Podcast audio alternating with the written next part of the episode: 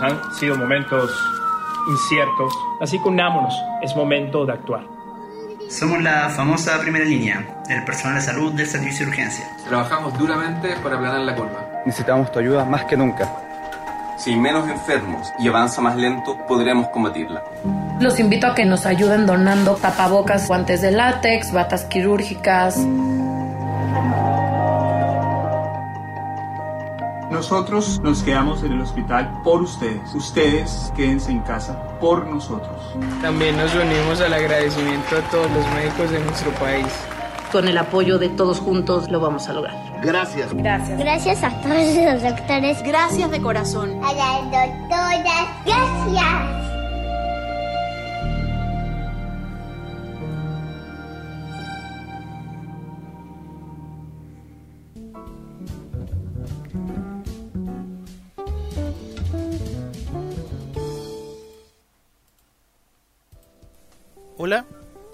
Hola, ¿qué tal? ¿Cómo te encontrás? Hemos vuelto. ¿Cómo te encontrás?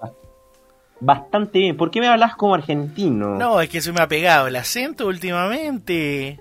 ¿Qué haces? Oh, mira, anda. ¿Qué haces? ¿Qué haces? Bien, Oye. bien, estoy, estoy bien. Con... Rodrigo, bienvenido a tu programa. Gracias por invitarme. Exacto. Hoy día un, un, un día nuevamente de, de, inicio, de tratar de a, preparar todo para, para estarle para adelante. Ahora en adelante con la temporada eh, cuarentenaria de, de, Community Service. La, la, eh, la, temporada Quédate en casa. Eso, Quédate en casa. ¿Cómo has estado? ¿Qué tal ha ido todo por tus lares? Eh, yo lo he echado mucho de menos. Yo debo ser muy sincero. Eh, soy, soy de esas personas que, que echa mucho de menos cuando, cuando no ve a, a, a amigos, porque a la larga ustedes son mis amigos y, y son como una familia. Bueno, Radio Pagua se, se, presenta como tal, nosotros somos una familia, entonces... Eh, yo por mi parte, yo, yo ya lo he dicho, yo estoy ahora bien porque estoy haciendo lo que amo. Pero al principio estaba, estaba pésimo, estaba mal.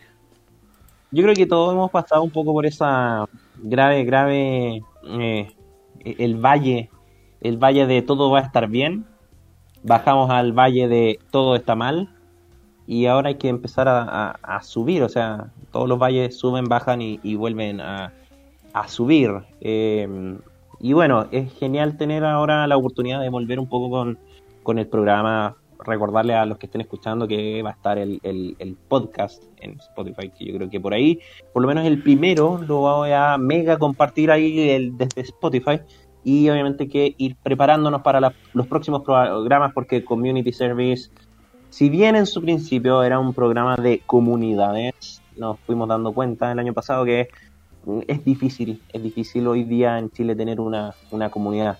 En otros programas también, más de alguna vez salió el tema de, cómo antes habían eh, grandes espacios para, para, la ñoñería nacional y cada vez están más perdidos y, y, eso es un, al final refleja algo, que es precisamente que las comunidades cada vez están más pegadas a lo que es lo digital, a lo virtual.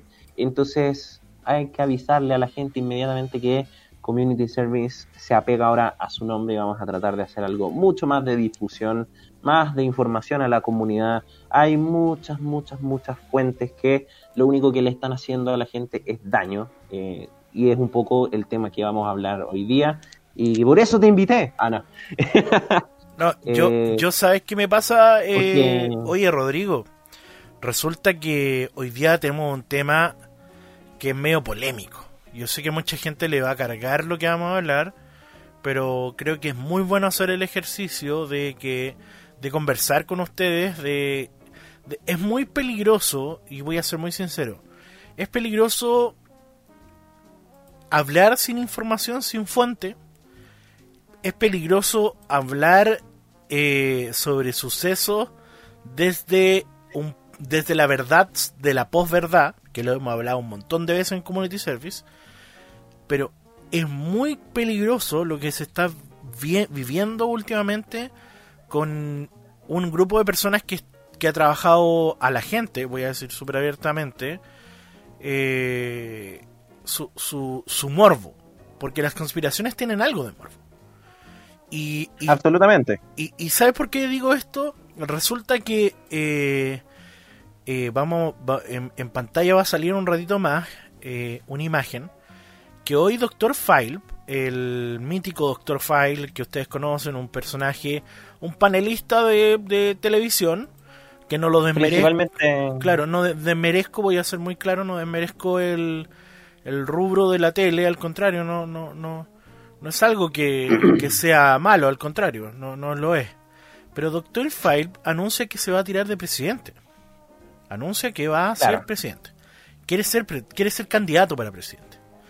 Y hay que entender que no es desmerecer, como bien dices, a, a- los rostros de televisión, pero hay que hacer un poco un, un seguimiento de qué es lo que hace Dr. File. Y mira, como bien dices, yo debo decir que hay que hacer una gran una diferencia y una división.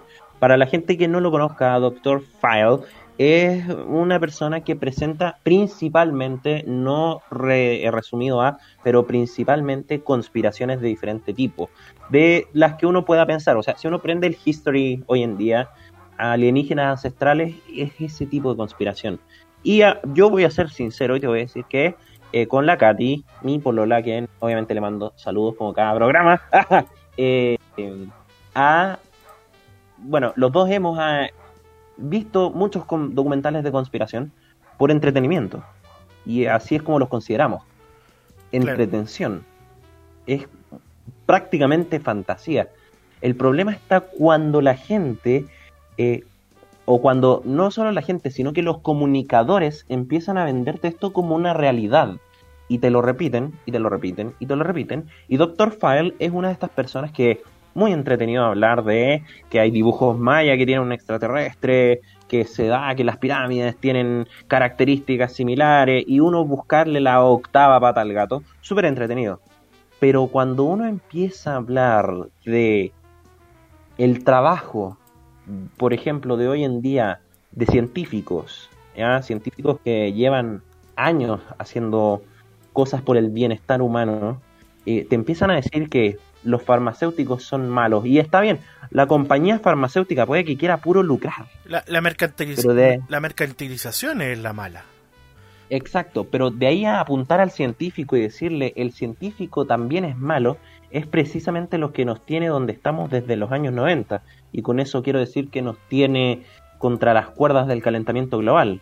Presidentes, entidades mundiales diciendo que es una mentira, que es un método de manipulación, que es una conspiración. Y conspiracionistas eh, diciendo exactamente lo mismo y la gente les cree. Y eso es evidentemente peligroso. Y tener a alguien que haga entretenimiento, pero que te empieza a vender el entretenimiento como algo normal y como algo real, y que después dice, yo quiero ser presidente, eh, refugiándose en ser una persona que dice la verdad cuando realmente dice conspiraciones. O, o dice Eh, una dice un supuesto. Es que no puedo- es que aquí hay eh, cuando se juega con las palabras es muy peligroso. Mira, sé que a mí no me complica que Doctor File se quiera tirar como presidente. No me complica. Nada. Me gustaría No. saber- escucharlo, darle la tribuna, si quiere venir acá, contarnos qué tiene de propuesta, qué quiere hacer. Pero si no ¿Por tiene, qué? pues, ¿Por qué quiere ser presidente? pero si no tiene una propuesta y, y desde la desde el prisma de una persona que solamente lo conocemos en el plan de contar posverdad o contar eh, una mentira a medias o una verdad a medias o darle un poco de fantasía. Ayer hice el ejercicio, porque ustedes saben que a mí me gusta ver mucha tele, de ver así somos. Eh, hoy día tenemos una noticia eh, súper eh, mala o buena, dependiendo de- del prisma como se vea, que Melan- Me- Melania Trump y Donald Trump eh, están contagiados del COVID-19. El mandatario... dos, durante- dos personas que, bueno, Melania no sabemos, pero por lo menos Trump, eh, acérrimo y constantemente eh, seguidor de, de que esto es todo una, una patraña, eh, bueno, está, está contagiado. Y ya fue, No, fue no. anunciado hoy día. No, y, y es más, hoy día la bolsa cayó mundialmente, eh, y más aún con toda la recesión y todo lo demás. Ayer llegué hablando con, las, con el asunto de las conspiraciones porque Juan Andrés Alfate eh, otra persona que... ha- a ver, yo entiendo que la, te- la televisión tenemos que verlo desde el prisma de la entretención. Exactamente. Cuando, cuando tenemos un personaje como Juan Andrés Salfate hablando de conspiración y hay gente que se come esto como si fuese una verdad, ¿de quién es culpa? ¿De Juan Andrés Salfate o de la persona que se come la verdad?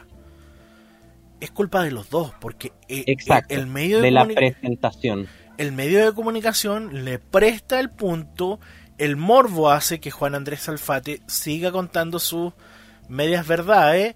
Y ayer se hablaba que en diciembre, dentro de. Vamos a jugar con la especulación de, de, de, la, de lo que sería el, la conspiración. En diciembre habría un cataclismo, algo tan brutal como una bomba atómica que nos marcaría a toda la humanidad. Un 11 de septiembre eh, en, su grado gringo que nos marcaría a toda la humanidad. Y dentro de eso eh, tenemos que ver muchos ejercicios de televisión, muchos ejercicios de comunicación más que de televisión. Primero, centrémonos en cómo Juan Andrés Salfate siempre habla de desde las conspiraciones. Él siempre está gritando. y siempre la presenta también, eh, claro, con mucha energía, como defendiéndolo. Si bien eh, todo calza, el, el grito hacia, hacia el pollo Valdivia, todo calza pollo, eh, emocionadísimo, como que le encanta o, o trata de demostrar que le encanta cómo van armando, va armándose el puzzle, cómo va, lo que él dice va pareciendo cada vez más verdad. Claro. Y, y desde, desde el grito de Juan Andrés Alfate, uno se pone a pensar, ¿qué es lo que está mal? Porque aquí debe haber algo malo.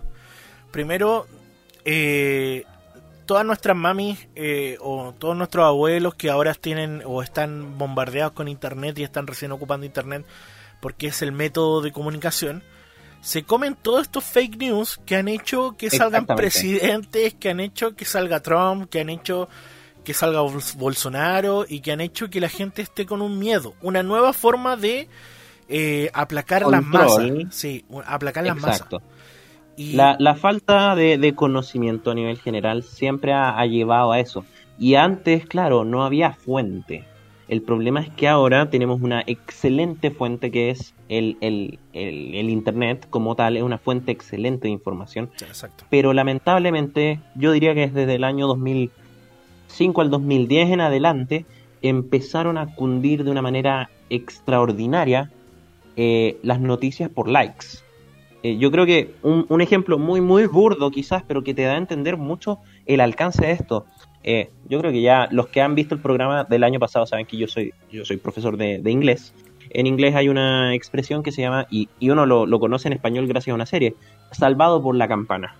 Claro. Eh, y mira, lo he visto muchísimas veces, muchísimas veces, desde muchos amigos, conocidos, colegas, ex colegas, compartir un, un post de una página muy post verdad, eh, un post que habla de cómo es que el, eh, el salvado por la campana se origina hace casi el medioevo, no tanto ya, pero hace muchos años, eh, de cuando te enterraban con el riesgo de narcolepsia, entonces amarraban una campana a tu muñeca y si tú estabas vivo sonaba la campana en el cementerio y, y supuestamente ese es el salvado por la campana. Claro. Yo te dije que era, era un ejemplo burdo, eh, pero uno lo puede ir amplificando de a poco. Mucha gente lo comparte como una verdad, mucha gente lo cuenta o lo contaba en el carrete como una verdad, muchas se reparte la verdad y los, las páginas que eh, mueven esto como verdad no se preocupan de saber si es que es efectivo.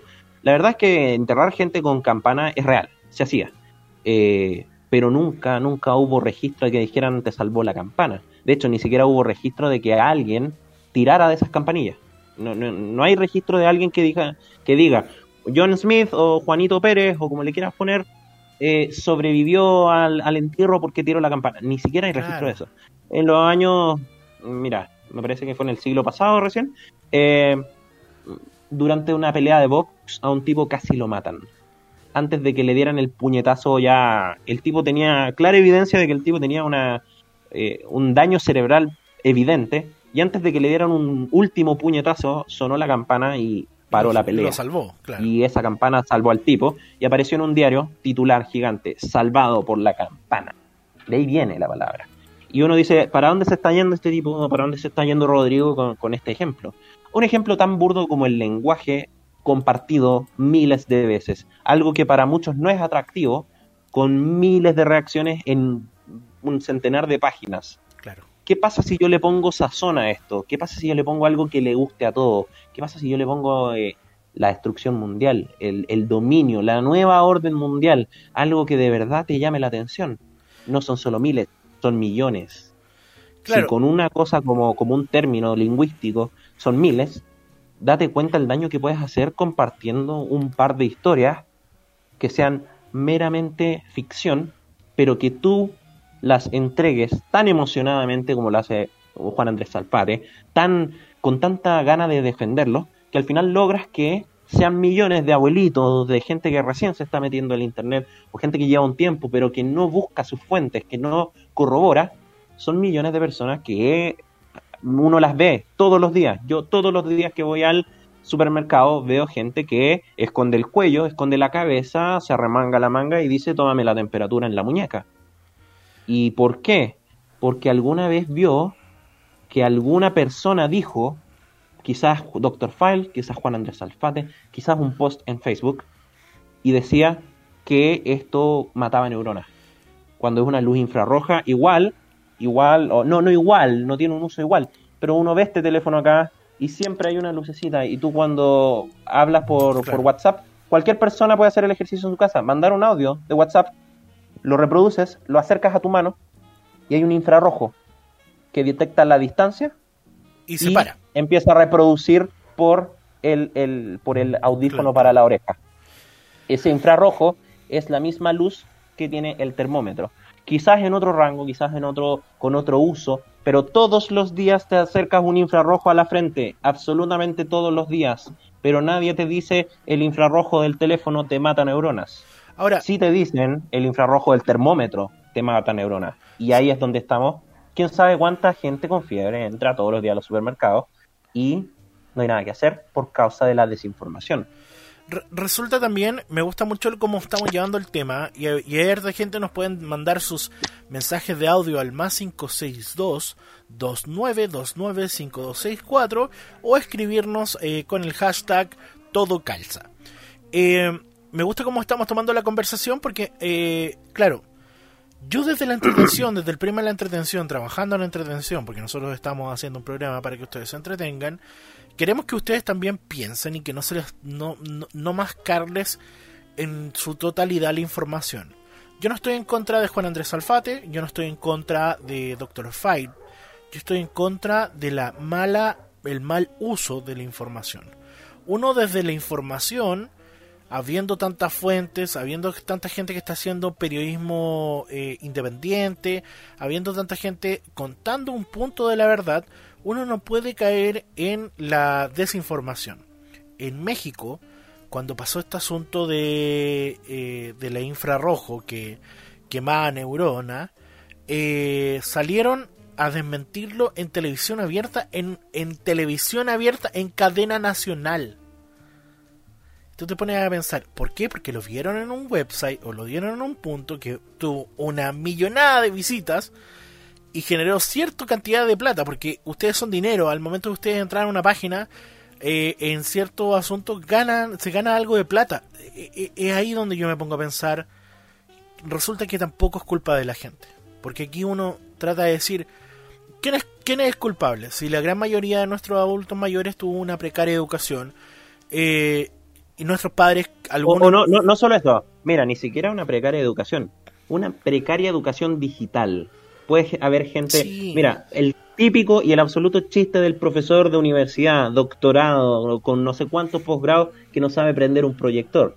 El tipo de seco en su especialidad y tiene una excelente eh, formación, pero la tecnología avanza más rápido. Entonces no es que haya, ni siquiera tienes que imaginarte, o, o- o la gente que nos está escuchando decir, oye, sí, tienes razón, nuestros abuelos con mala educación. No, puede haber gente con una ex- eh, educación eximia, im- impecable, pero la tecnología avanza más rápido y no tienes cómo alcanzarla. Entonces ni siquiera es algo de educación, es algo generacional.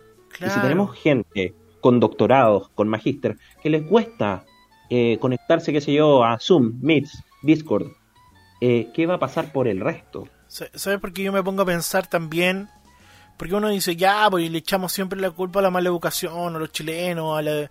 Pero uno no puede echarle la culpa. Mi papá, eh, eh, obrero toda la vida, él recién terminó su cuarto medio hace 10 años atrás. Y, y es también por, por eso. Él, eh, muy interesado con la cosa del internet, se metió en un taller para aprender a ocupar Word, aprender a ocupar eh, lo básico de un PC.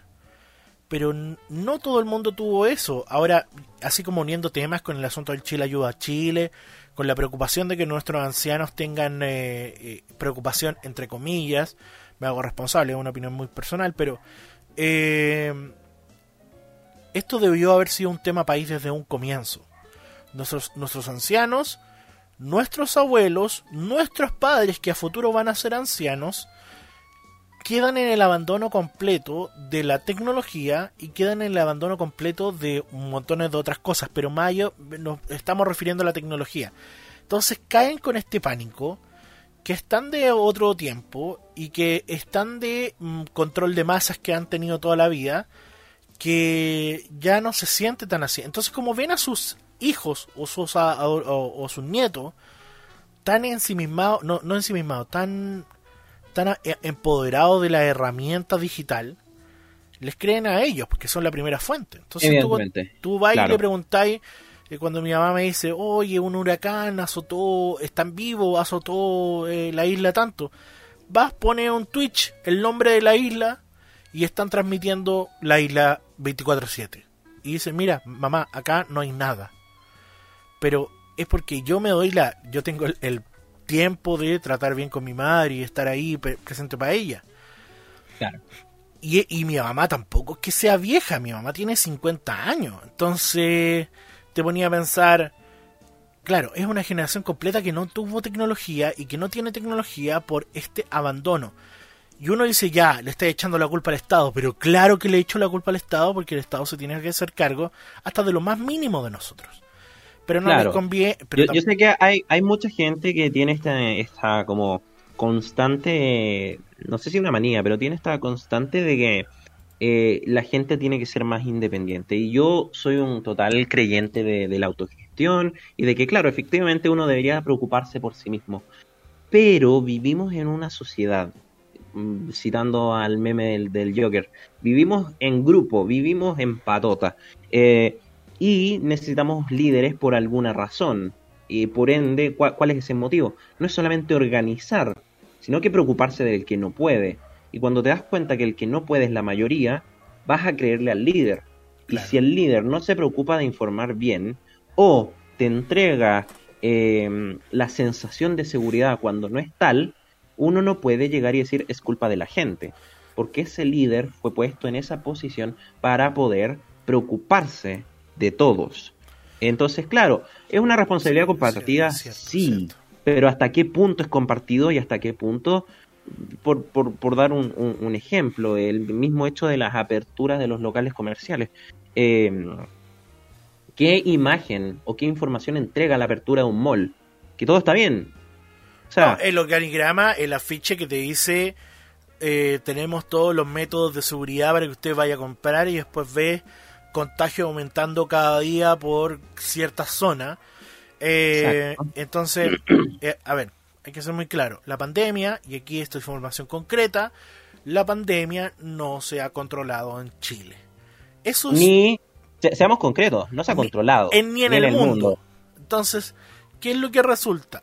El mundo entero está en el plan de la economía, la economía, la economía, o si no nos vamos a ir al hoyo todas las ciudades. Ejemplo, estábamos viendo delante 90 minutos en Argentina, porque me gusta ver mucho fútbol argentino.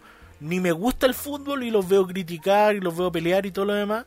Pero es muy divertido verlos pelear. Entonces 90 minutos muestran la capital, muestran Buenos Aires, muestran eh, eh, lo que es las grandes alamedas de Buenos Aires. Lleno total. Lleno total. No hay ni un miedo al COVID-19 le hacían una entrevista a un anciano, decía, ¿usted tiene miedo al COVID-19? Es mentira, eh, nos quieren vacunar sobre que nos vamos a convertir en ruso. ¿Cómo sacó esa persona eso? ¿Cómo llegó a esa información?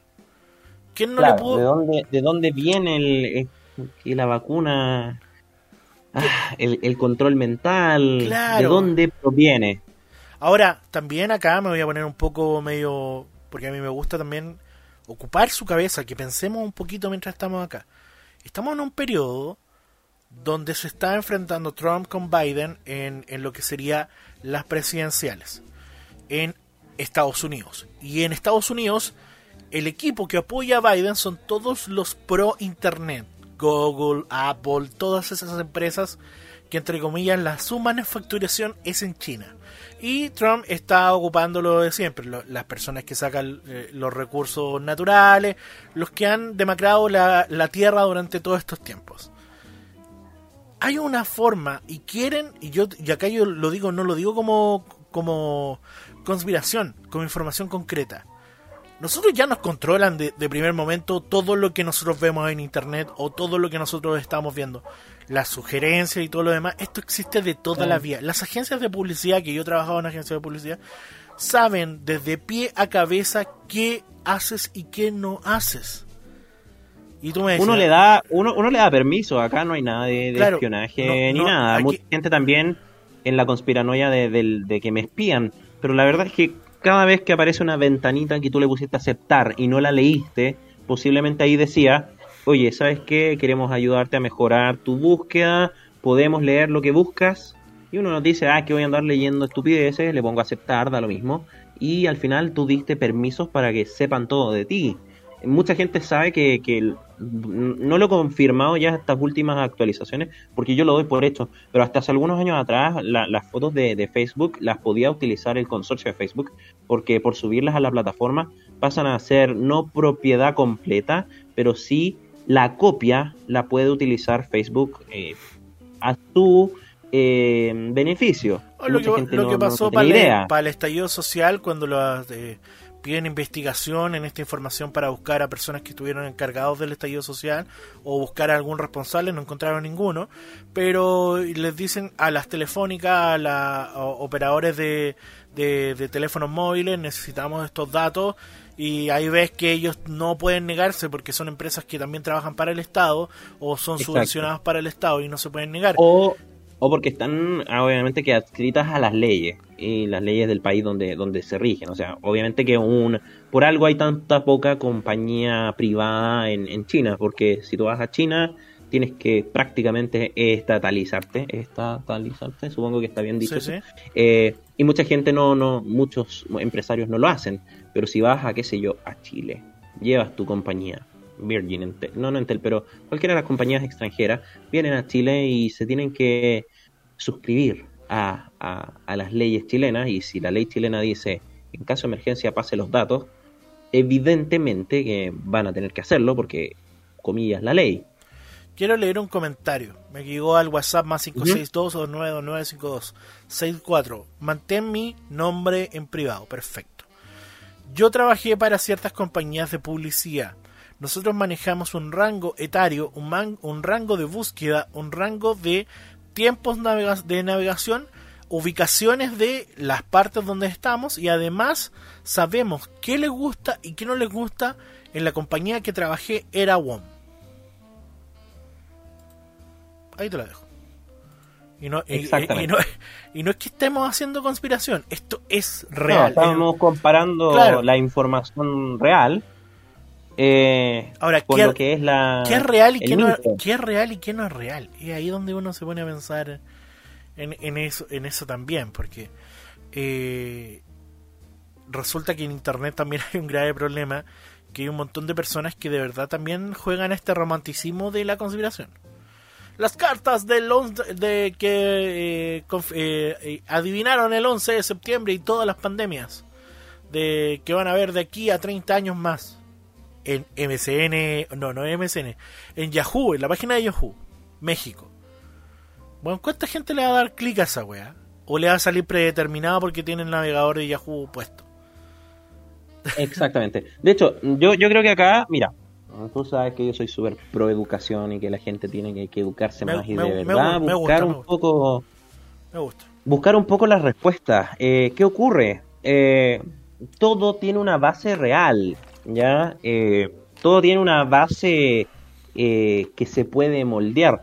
A ver, partamos de lo que es conspiración y lo que no. Lo que en su tiempo fue conspiración hoy día es, es una realidad, eh, pero partió como un aviso. El año 2000, mira, no me acuerdo bien porque yo esto lo leí más o menos el 2013, cuando yo estaba en, la- en primero o segundo año de la universidad.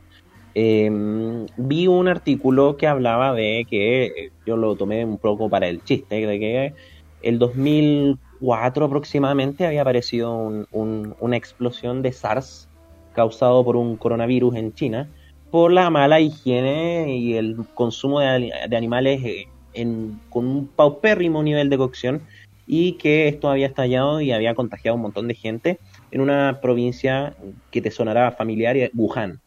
Uy. Eh, esto del 2004 al 2007. Mm, Uno puede buscarlo.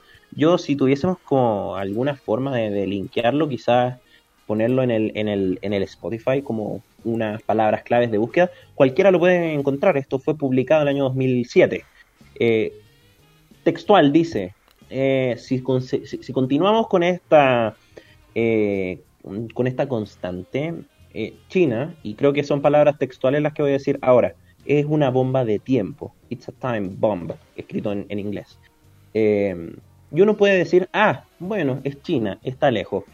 Año 2013 o 2014, eh, Juan Andrés Salfate habla de este paper diciendo y, y sumándole que esto es control, que esto es, pobla, es una cosa como eh, que la está haciendo alguien, que no es natural, que, que encontró este artículo.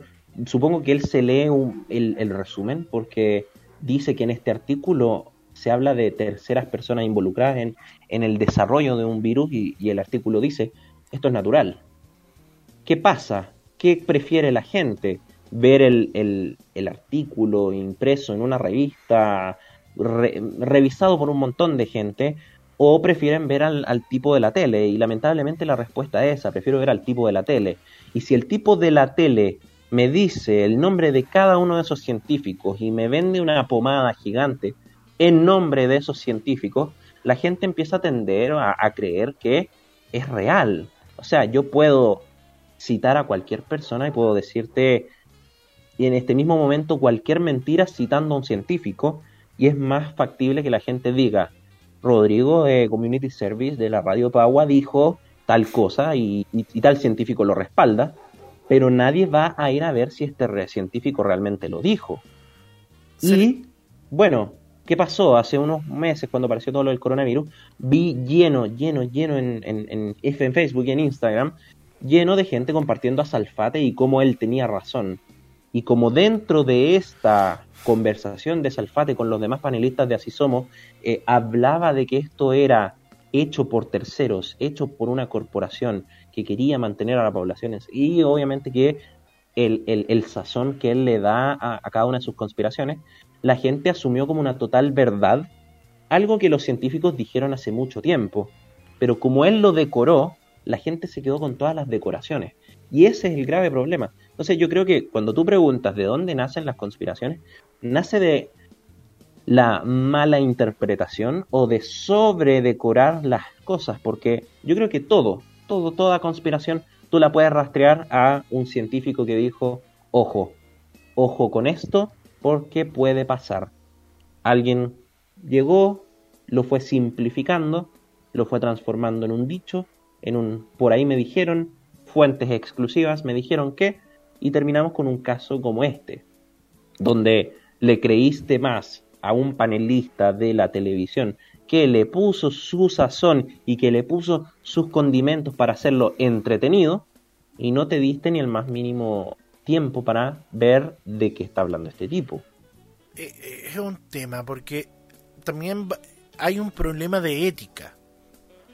Acá hay un problema grande de, de ética. Bueno, en la televisión hay un, un problema de base y de ética de toda la vida, pero eh, a mí me molesta. Yo lo voy a decir abiertamente, me molesta que, que, que no haya mayor duda. Cuando escucha al profe José Massa eh, y decir, son es una pelotudez, se lo dice enfrente a Dr. Fine. Todo lo que está diciendo usted es una pelotudez. Mucha gente le empezó a agarrar mala a Profe Massa porque era bien confrontacional en el sentido de decir cuando algo es estúpido y, y pelotudo, hay que decirlo. El problema acá es que estamos en una sociedad que preferimos, preferimos, preferimos creer en lo falso que creer en, la entretenido. realidad, en lo entretenido que en creer en la realidad. Y la realidad es que las bases y, y los papers científicos están libres para todos. Uno pone papers científicos en español en Google y van a poder encontrar inf- infinidad de reportajes, infinidad de estudios que hablaban que el SARS y que el SARS ahora en la actualidad sigue siendo un peligro para la humanidad. Y esta weá del año 99 en adelante. Claro, sí, sí, yo me acuerdo, yo, yo era súper chico cuando apareció por primera vez lo del, lo del SARS, y es algo que no es nuevo. Y mucha gente así, no, que esto lo tienen que haber creado. Y la verdad es que yo recuerdo que se hablaba de- del SARS en, en, en la televisión en los años 90. Y no creo que me lo esté imaginando. claro. Eh, porque lo, lo recuerdo y, y porque cuando apareció el coronavirus no le decían SARS al principio. Cuando lo dijeron fue como un flashback, como, oye, pero esto ya, yo ya lo había visto antes. Y ex- eh, eh, lo mismo que pasa con la influenza.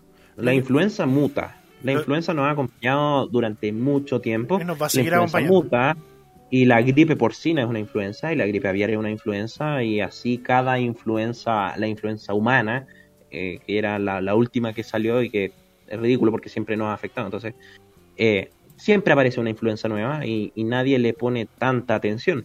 Pero ahora que apareció el SARS, mucha gente diciendo, oye, esto es hecho por el hombre, eh, nos quieren matar, nos quieren mantener controlados. Y la verdad es que eh, lo, lo invito a, a- a cualquier persona que esté viendo esto y le cueste un poco creer cómo va a ser tanta la mala suerte que busque la, la carrera armamentista biológica. Y hay videos que si tú lo buscas así en YouTube, aparece.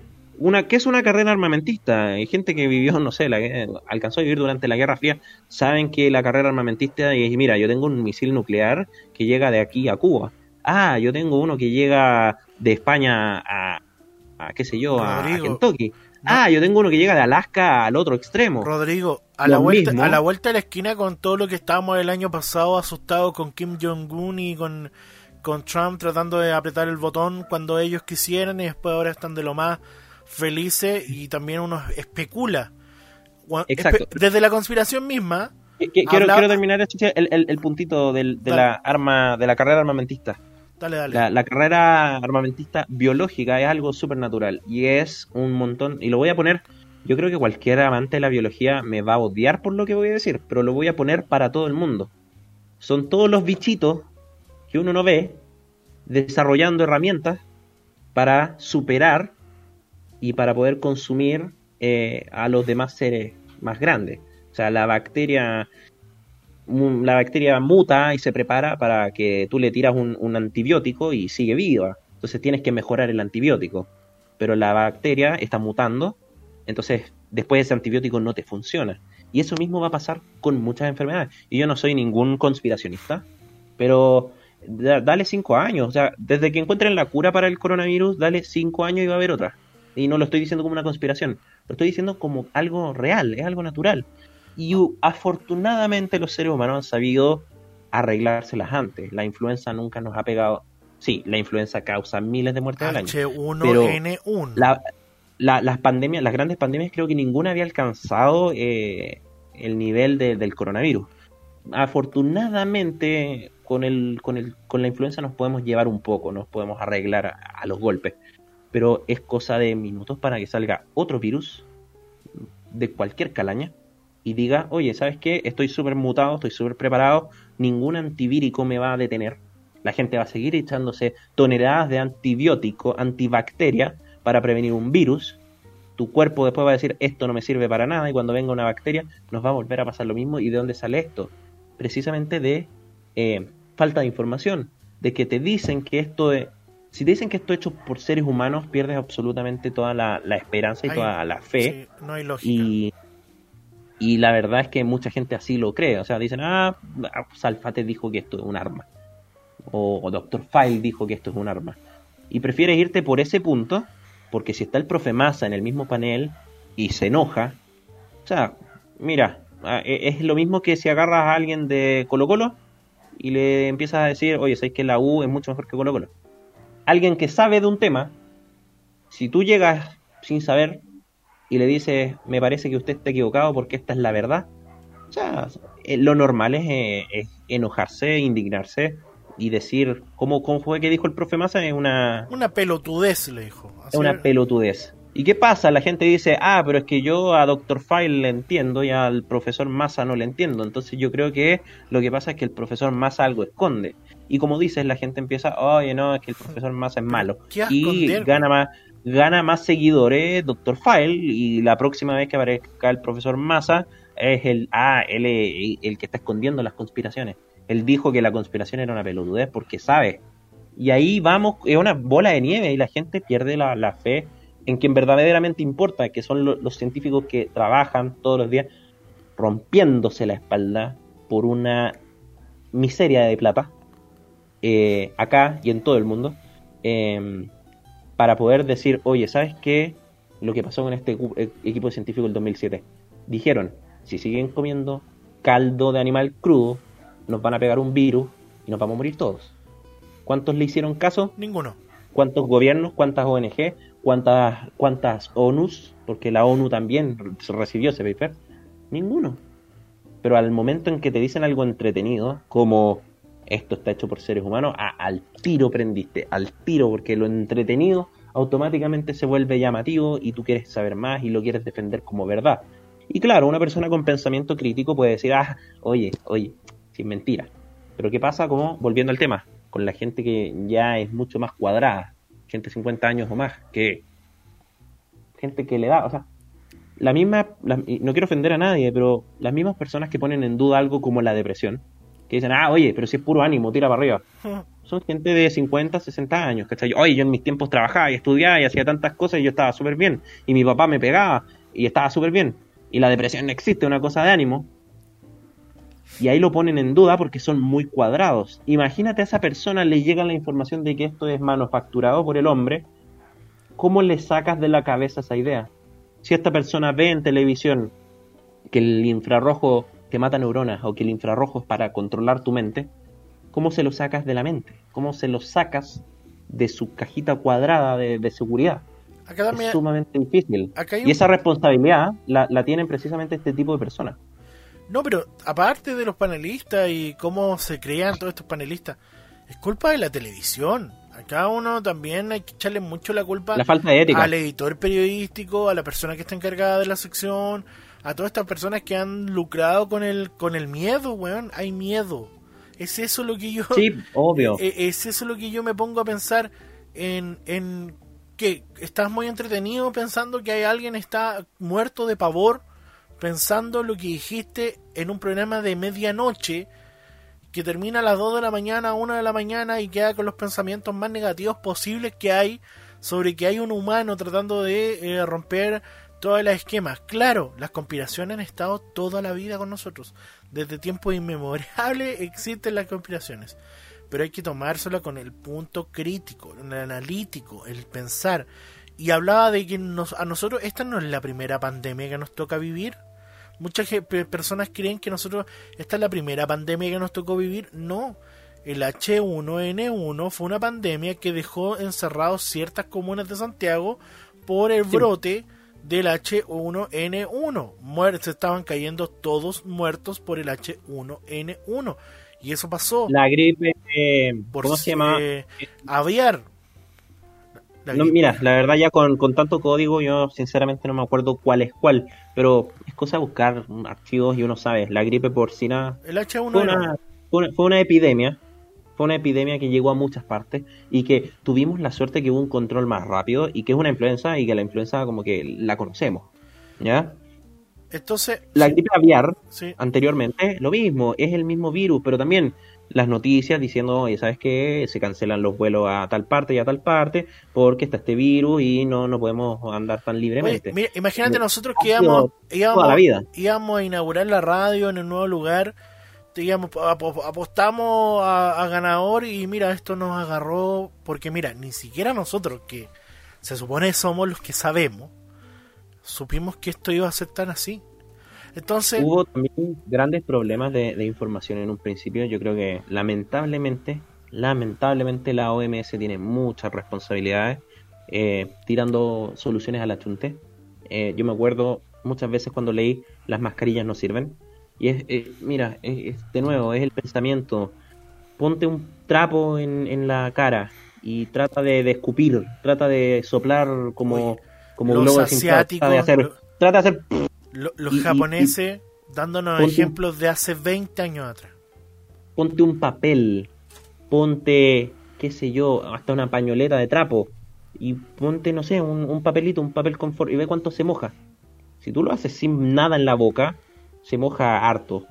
Si le vas poniendo cada vez cosas más gruesas o más, más densas, se va mojando menos. Es una cosa de sumar.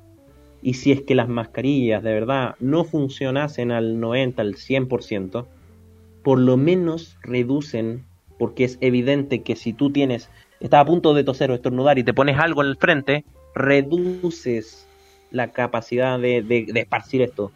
Y que la OMS diga, oye, las mascarillas no, no son efectivas contra este virus porque este virus es muy chiquitito. Amigo, no... ¿Qué, en qué estamos? ¿Qué pasó ahí? Oye, voy a leer comentarios para que no pienses que está grabado. Dale. Vito Martínez, ¿cómo está par de guapetones? Rodrigo Tantas Lunas, guacho. El Vito como toco. Gripe aviar, porcina, vacas locas, influenza española, H1N1. Mató a más gente con un solo continente que las muertes del COVID, dice. ¿Eso es cierto? Mira, yo he visto constantemente mucha gente diciendo, oye, todos los años muere más gente por influenza que por que por, por COVID y aparentemente es verdad.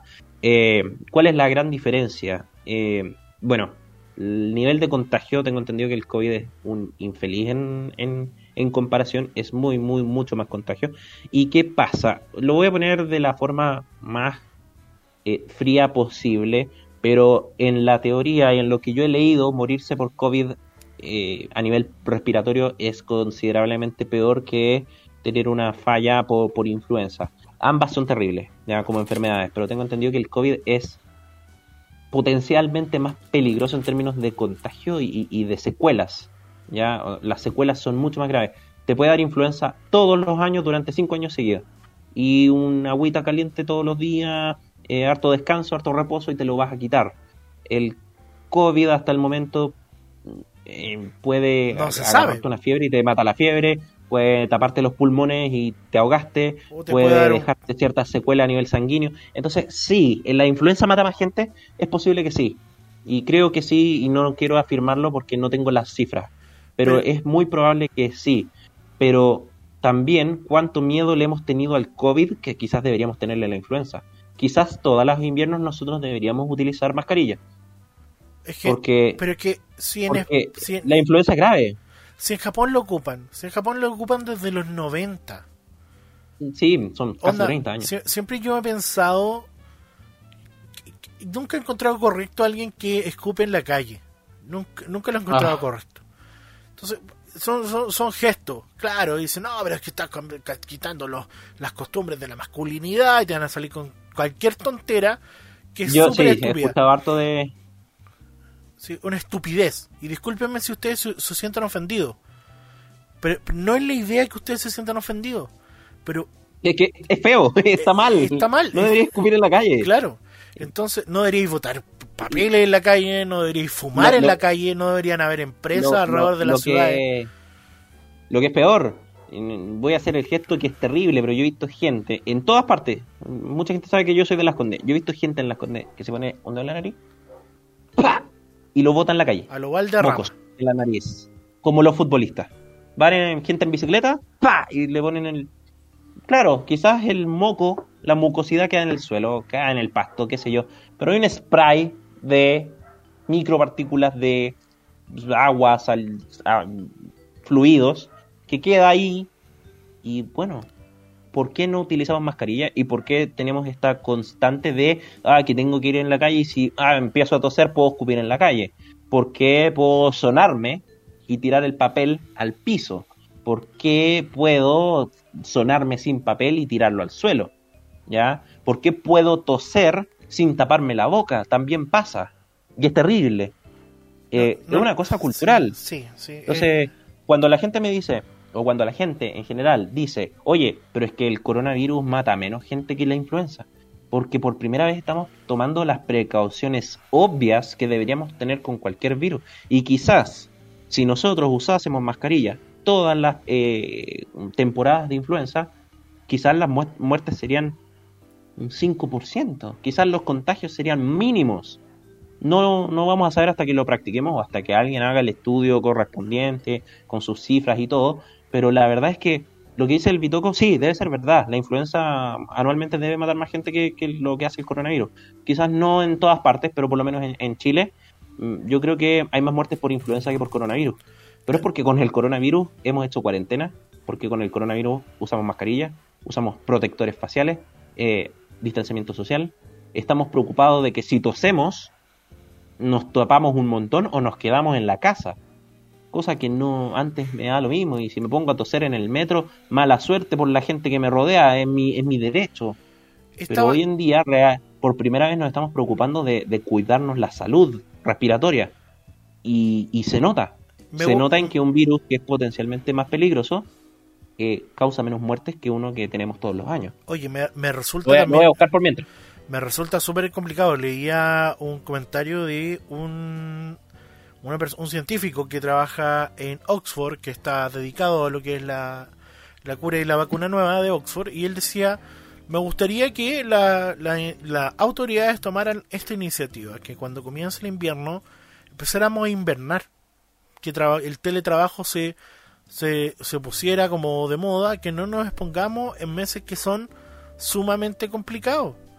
Y es cierto, la gran muerte, la, la gran, está en estadística, la gran mayoría de muertes en Chile ocurren en los inviernos más, eh, los más difíciles que hemos tenido siempre.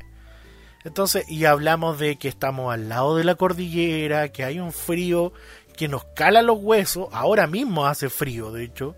Entonces te pones a pensar, eso claramente puede ser un punto para que nosotros nos debilitemos. Yo no sé cómo lo hacían antañamente los abuelos y nuestros abuelos. Pero se ah, morían.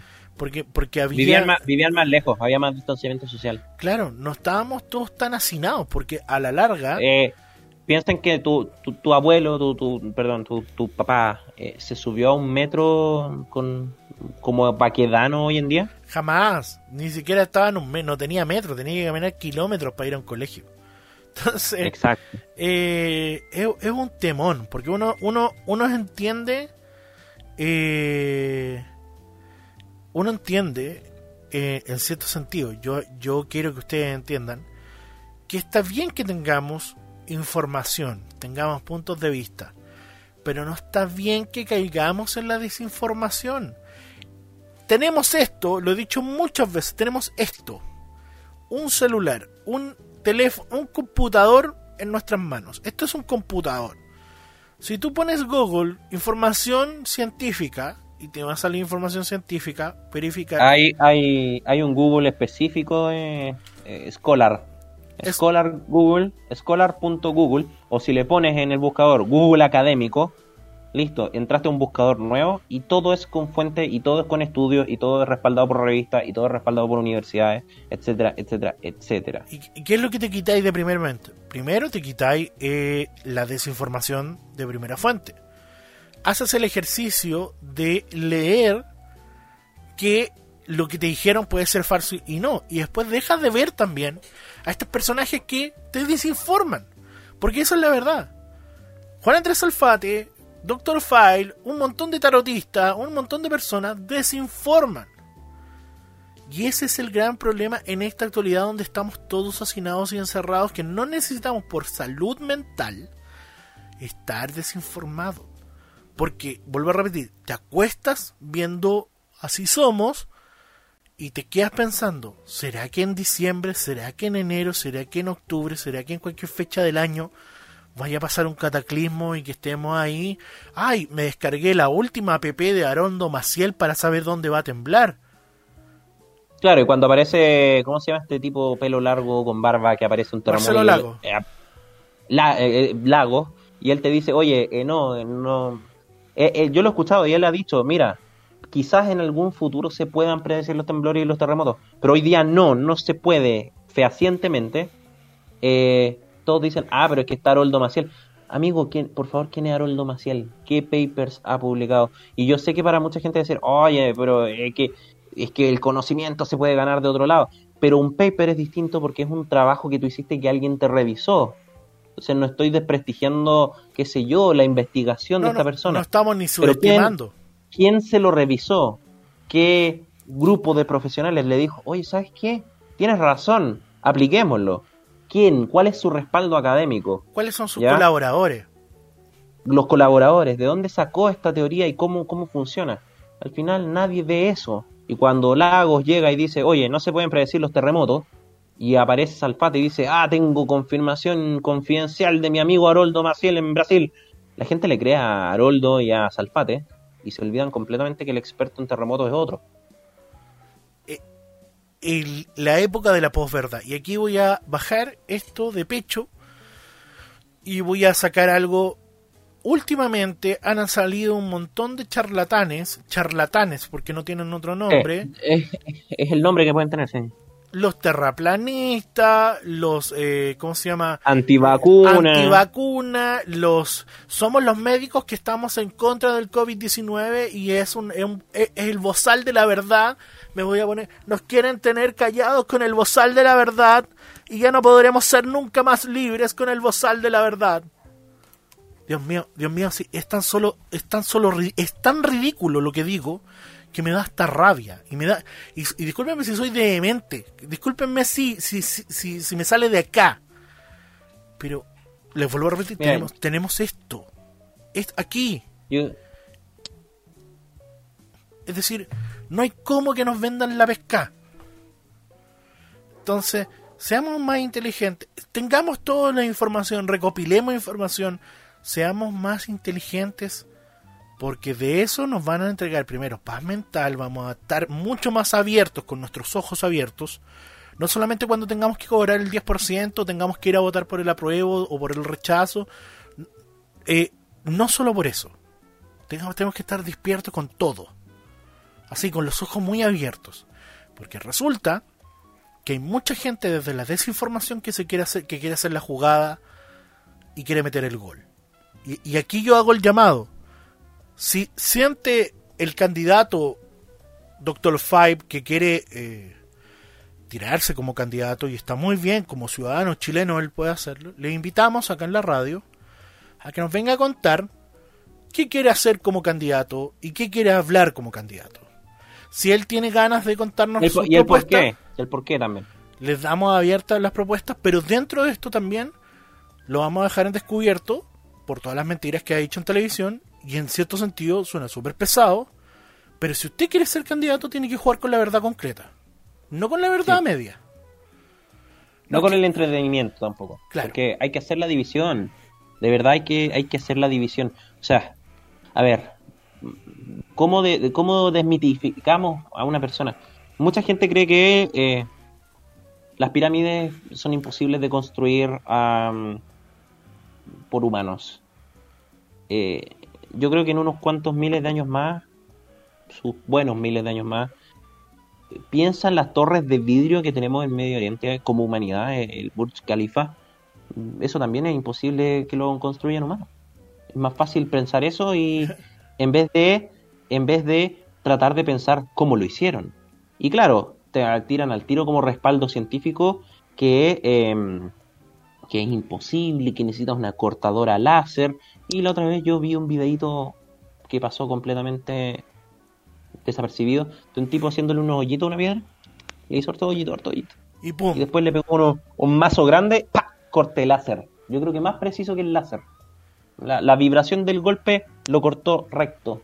Ninguna eh, muestra de, de acerruchado, nada. Un corte ultra preciso por la onda de golpe. Y, es lo mismo que, sin- que un cincel con un martillo. Y quizá ese, ese pedazo de piedra lo encuentren en mil años más y digan, no, esto es demasiado preciso. Fue cortado con láser, pero un láser más poderoso que el, tenemos, que el que tenemos nosotros. Porque nos gusta sobrepensar las cosas. Cuando No, hay veces no, que... nos gusta ¿por qué hay pens- ta- de- por- por- nos gusta pensar de ¿Por manera qué épica. tantas pirámides? Claro.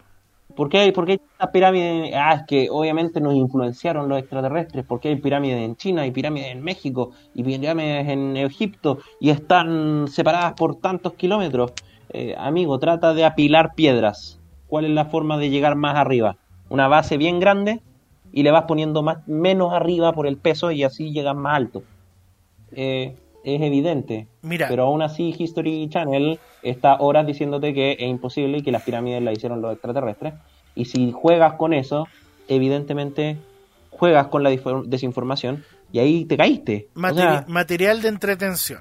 Ese es el detalle. Tenéis que verlo con el prisma de esto es, es ciencia ficción. Les vamos a mostrar sí. unos falsos documentales. La gente va a estar entretenida, pero hay gente que capaz no tiene eh, no tiene capaz la capacidad de pensar que esta weá también es como el fanfic perfecto. Yo siempre lo he dicho así.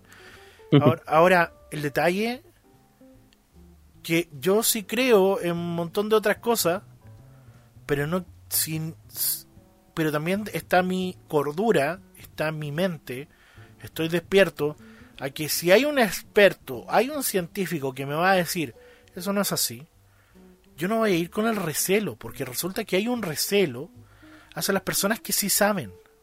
Sí. Y nosotros como, como sociedad eh, no nos gusta quedar de ignorantes incluso cuando no sabemos. Y cuando estamos frente a alguien que sabe más, nos sentimos atacados. Y si yo, en el mejor, con, con el mayor respeto posible, le digo a, a alguien, disculpa amigo, pero creo que eh, ignoras este tema como para hablar de eso, lo toman como un ataque personal cuando es a veces la verdad y uno debería agachar el moño y decir, oye, ¿sabes qué? No tengo idea. No sé qué es un virus y no sé cuál es la diferencia con una bacteria. Si no sé cuál es la diferencia entre un virus y una bacteria, ¿por qué voy a andar tratando mal a un experto? ¿Por qué voy a andar desmitificando lo que dijo un experto? Entonces, el respeto y yo creo que dejar de lado la egolatría, de que todos somos ignorantes. Yo soy súper ignorante en muchos temas. No, y está bien identificar que, aunque uno tenga conocimiento, uno siempre va a ser ignorante. Siempre. Porque va a. Entre más sepas, más te vas a dar cuenta lo que, no, lo que te falta. Y desde la soberbia, porque hay mucha gente que es académica, que sabe de algo, se siente con la capacidad de decir esto está mal, estás equivocado. Es cierto, pero tienes que también rebajarte a explicarle por qué esta persona está equivocada, porque desde la soberbia crean estos anticuerpos que hace que la gente piense más y le crea más a los Juan Andrés Alfate, que les crean más a los Doctor File.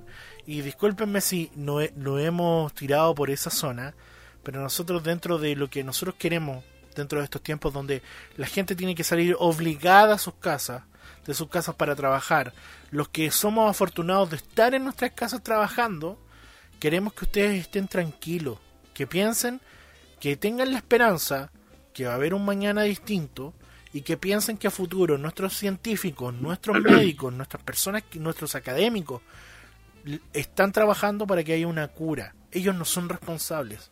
Bill Gates, Soros y todas estas cosas que les que hace que mucha gente diga, "Ay, no, Soros nos quiere apoderar del mundo", son mensajes políticos mientras más políticos sean, mientras más desinformación sea, más nefastos van a estar en el poder como lo han estado durante estos 30 años.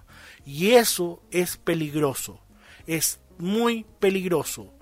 Vote informado, infórmese, comente, disfrute de su cabeza. Eso yo se lo digo sí. de todo corazón. Aprender es entretenido. Es- Aprender es súper entretenido. Yo, yo, mira, mm, mi, mi testigo es la, es la Katy. Eh, yo hay algo que no sé y lo busco en tres fuentes distintas porque es entretenido, porque de repente estamos hablando y sale una palabra súper común y es como, oye, ¿de dónde viene esto? Y hacemos la búsqueda y la etimología y, no nos tomamos, ¿cuánto? 40 segundos, 50 segundos. Si es algo denso, como lo que, lo que he estado haciendo ahora, ahora he estado buscando de dónde sale esto de que la influenza ha matado a más gente. Tengo un par de, de fuentes y puedo tirar mi, mi propia hipótesis. Eh, ya, ahí pueden ser 20 minutos, 30 minutos. Eh, a veces apoya, apóyate en alguien, busca, busca a alguien que sepa. Eh, y, ya, una hora, pero de verdad hay veces que uno tiene poco amor al, conocimiento, hay poco amor al conocimiento y poco amor a buscar la verdad a uno mismo. Eh, y lamentablemente eso es algo que usan los conspiracionistas para acarrear más ganado, acarrear más gente. Decir, oye, no creas lo que te dicen los expertos y busca tú tu propia verdad. Y la verdad es que el sentido común. Ejemplo, los terraplanistas. Hace, ¿cuánto fue? Grecia, clásica. Ya, eh, alguien dijo, oye, si pongo un palito acá, mido su sombra, pongo un palito allá a la misma hora, eh, sacó unas cuantas medidas y dijo, ¿sabes qué? Imposible, la Tierra es redonda.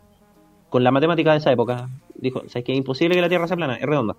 Y mucha gente lo sabía y lo supieron durante muchos años. el ejercicio. Que en, la, en, la, Edad Media, conocida también como la Edad Oscura, donde nadie quiso aprender nada. Y, y ahí empezaron con estos mitos de que la Tierra podía ser un mapa, un plano. Eh, pero después, de nuevo, cuántos videos en vivo, cuánta material hay que es de la Tierra redonda y todos los terraplanistas te dicen, no, es que hay alguien que quiere que creas eso. Entonces ahí nos fuimos al, al otro extremo, al que hay cosas que son evidentes, hay cosas que tómate el tiempo para hacer los cálculos y te vas a dar cuenta que, que lo que ha dicho el experto es real y, y hay que tener cuidado con eso de, de cree tú tu propia verdad, no, infórmate, pero infórmate bien y eso a veces es un poco difícil. Y eso sé que salgan los terraplanistas, el mayor imbécil de la, del, del, siglo, este tipo que hizo unas pruebas inhumanas en niños, eh, les causó problemas intestinales, muerte a muchos niños. Todo, yo creo que nadie sabe de quién estoy hablando, pero un asesino eh, quería tener reconocimiento y buscó de maneras impensables, prácticamente to torturando menores de edad, eh, que las vacunas causaban ciertos problemas. Un paper sacó, con unos cuantos asociados. Un solo artículo sacó. Ese artículo se revisó, pasó las primeras fases, pero se volvió a revisar y se dieron cuenta que nada, nada tenía sustento. Nada tenía sustento. La gente que trabajó con él, uno por uno, fueron diciendo, ¿sabes qué? No, eh, así no se hace la ciencia. Esto fue un, buscar a la fuerza una respuesta. Años de trabajo se fueron a la basura porque una persona que se fue en contra de miles de expertos, una persona dijo las vacunas son malas. Y una persona ha hecho que hayan muchos que hoy día digan las vacunas son malas porque alguien te quiere con una venda en los ojos las vacunas son malas porque causan autismo. Eh, ni los neurocientíficos saben todavía cuál es la causa del autismo. Niños vacunados y niños no vacunados tienen autismo. Todavía no se sabe. Es muy complicado el autismo para llegar y decir, oye, la vacuna lo causó, porque a mí me vacunaron y yo no soy autista. ¿Ya? Y otra cosa, la gente le tiene favor al autismo. No tiene ni idea de lo que es el autismo. No, tengo un montón de amigos piensan, sí, piensan que ser autista es ser una persona no autónoma y que escuchan voces, eh, es súper... Pura desinformación. Pura desinformación. Una persona autista en, diferente en muchas eh, partes del espectro. De hecho, creo que lo leí, no lo indagué en detalle. Creo que quieren deshacerse un poco del autismo en general porque el espectro es muy amplio. Un porcentaje increíble de gente autista hoy en día y no lo saben. Y la gente lo usa como el chiste, como, ah, esa niña anda sola, es autista. No tiene absolutamente nada que ver. Esa ganas de mantener eh, la ignorancia. Y vuelvo al tema del tipo, este pseudocientífico literalmente tiró años de investigación, años de, de trabajo a la basura. Por uno. Y porque nadie ha dicho, oye, busquemos el paper de este tipo a ver qué onda. Y ahí hay millones de antivacunas. Mm, el día de mañana, la próxima pandemia, no me extrañaría que sea una conocida. Una, un, cuál es, no sé, una mutación del sarampión, una mutación de algo así, una mutación de algo con lo que, por lo que nos vacunemos de, de niños. Mm, la, la, la, la conspiración que te dije recién hace unos minutos atrás, cinco años, desde que encuentren la vacuna del coronavirus, cinco años, para que aparezca una, una pandemia nueva que va a ser familiar. Va a ser algo causado porque alguien no se vacunó, se repartió por ahí una mutación nueva, se usó al, al, al, hospedante, al cuerpo hospedante para potenciarse y vamos a tener ahí muertes de nuevo y ojalá que no sean muertes de niños porque porque porque un tipo haya hecho esto de verdad que mueran miles miles de niños, sería terrible, sería una inconsecuencia absoluta. Y lo más probable es que si es que llegase a pasar, que sería terrible, van a decir, ah, esto es un plan de los gobiernos para... De los Soros. claro, e, e, esto iban a salir los alfates a decir, esto se sabía. Y uno va a quedar con cara de, sí, sabía, pero no lo utilicemos de esa forma porque la gente se desinforma y aquí quedamos de nuevo mal, encerrados y con miedo por cosas que hay tanta gente que lo está trabajando y que el día de mañana le van a decir, no, todo es mentira. De hecho, cuando encuentren la vacuna y la apliquen a una cantidad considerable de gente, eh, tengo fe en que va a pasar bien rápido esto de las pandemias y las cuarentenas y no va a faltar el que va a decir, viste que era mentira, de un día para el otro se quitó esto. Porque el trabajo de 24 horas, 7 días a la semana de miles de científicos va a tener resultados, pero va a estar lleno de gente que va a decir, no, era mentira. ¿Por qué? Porque la vacuna hizo milagros y resulta que funciona. Y eso va a ser milagroso y uno entiende cuando dijiste, da rabia. Cuando uno sabe un poquito, porque tampoco hay que ser otro referente y decir, ah, soy una enciclopedia andante. No, posible. Pero cuando uno sabe un poquito, o cuando tienes amigos que los ves matándose por por estudiar, por tener un doctorado en ciencias, por tener un doctorado en cualquier cosa, física, química, orgánica, biología, te das cuenta el, mucho trabajo que hacen y te das cuenta que, que hay que respetar eso también. Eh. Entonces, da rabia. Nos vamos a despedir con la siguiente reflexión. Es momento de que ustedes que están en casa en momentos de los que ustedes eh, se encuentran en casa, busquen con sus propias, sus propias, con, con las propias herramientas que ustedes tienen, la real información. La real información no es lo que te está diciendo Juan Andrés Alfate. No es lo que te dice, lo que, la real información ni siquiera es lo que te estamos diciendo nosotros.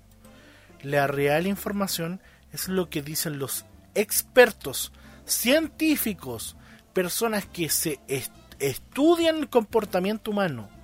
La verdadera información es de los académicos, las personas que se desgastan sus cejas, sus pestañas, sus tiempos, sus horas de vida humana para que tengan algo de información.